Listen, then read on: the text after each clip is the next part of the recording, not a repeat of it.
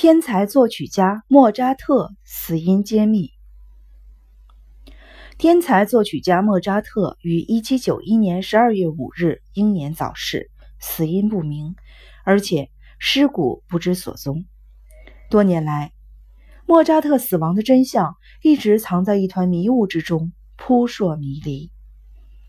有人猜测莫扎特死于自杀。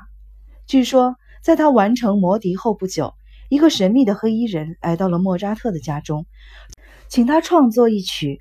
能让亡魂安宁的乐曲，并定名为《安魂曲》。《安魂曲》的旋律和飘忽不定的音符充满了诡异色彩。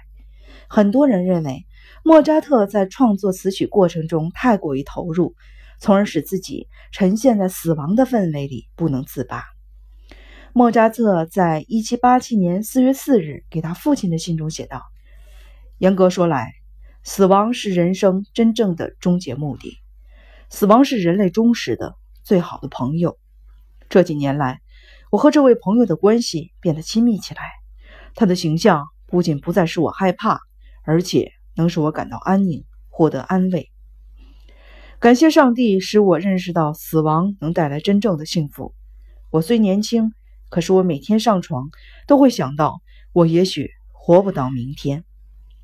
随后不久，莫扎特就神秘的死去。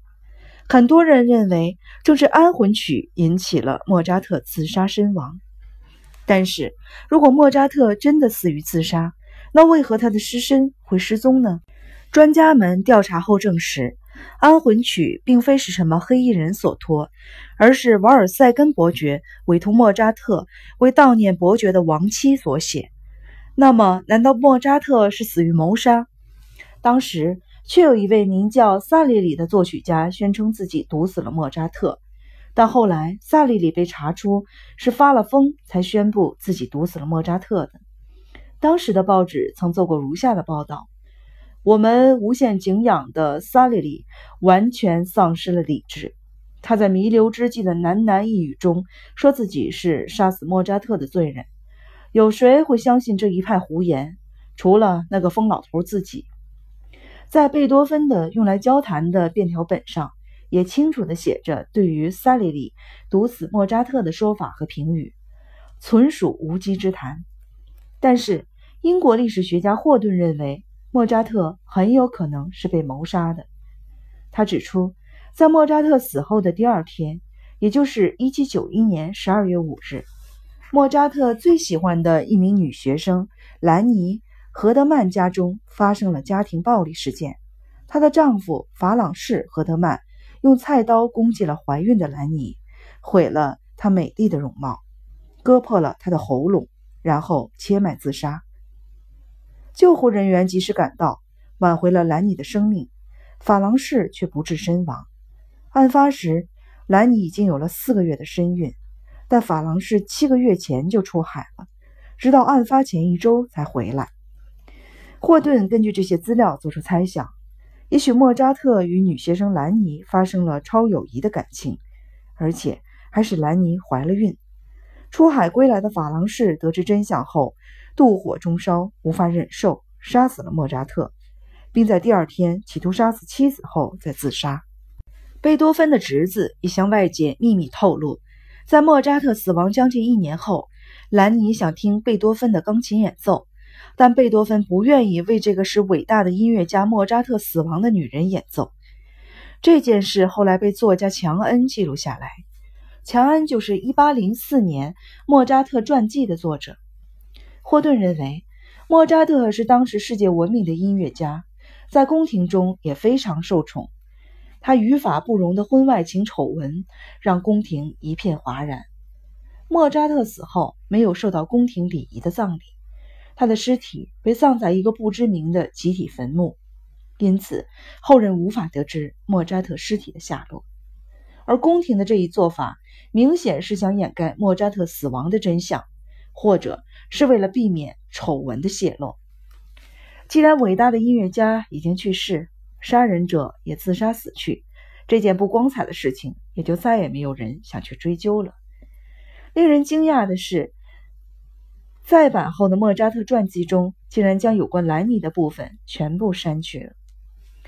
二零零四年，在美国巴尔的摩举行的第六届美国临床病理会议上，对于莫扎特的死因，一位名叫费兹格拉德的女博士提出的观点引人注目。她的报告中，她的报告中写道：，一七九一年十一月二十日，正当莫扎特事业发展如日中天时，他突然病倒了。他发高烧，浑身疼痛不堪，手臂和大腿严重肿胀。此时，莫扎特还是非常的清醒，但是病痛使这位喜爱音乐的人竟然承受不了鸟的叫声，命人将鸟笼搬出了屋外。一周以后，莫扎特开始呕吐和腹泻，全身浮肿，以至于连平时穿的衣服都显小。一七九一年十二月五日，这位天才的音乐家。终于撒手人寰，摆脱了痛苦。根据这样的临床症状，博士认为莫扎特显然死于风湿热。风湿热是一种由细菌引发的疾病。现在由于抗菌素技术的发展，这种病已极易治疗。但是在两百多年前，它是不治之症。博士认为，可以将肺病和斑疹伤寒从莫扎特的死因中排除出去，因为莫扎特并没有这些疾病的典型症状，而风湿热导致了莫扎特的心脏功能衰退、全身浮肿，而且厌烦鸟叫，也是风湿热病人的一个典型的症状。任何一点动静都使风湿热病人烦躁不安。正当莫扎特死于风湿热的说法令大众迷惑时，美国西雅图一家医学研究中心的西西斯奇曼博士又指出，莫扎特很有可能是吃了被旋毛虫病菌感染，而且未煮熟的猪肉而死亡的。其实，想要找到真正的答案，最科学的办法就是先找到莫扎特的遗体，因为在当今，DNA 测试是最能说明问题所在的科学方法。我们可以预计，找到莫扎特遗体之日，将是揭开其死因之时。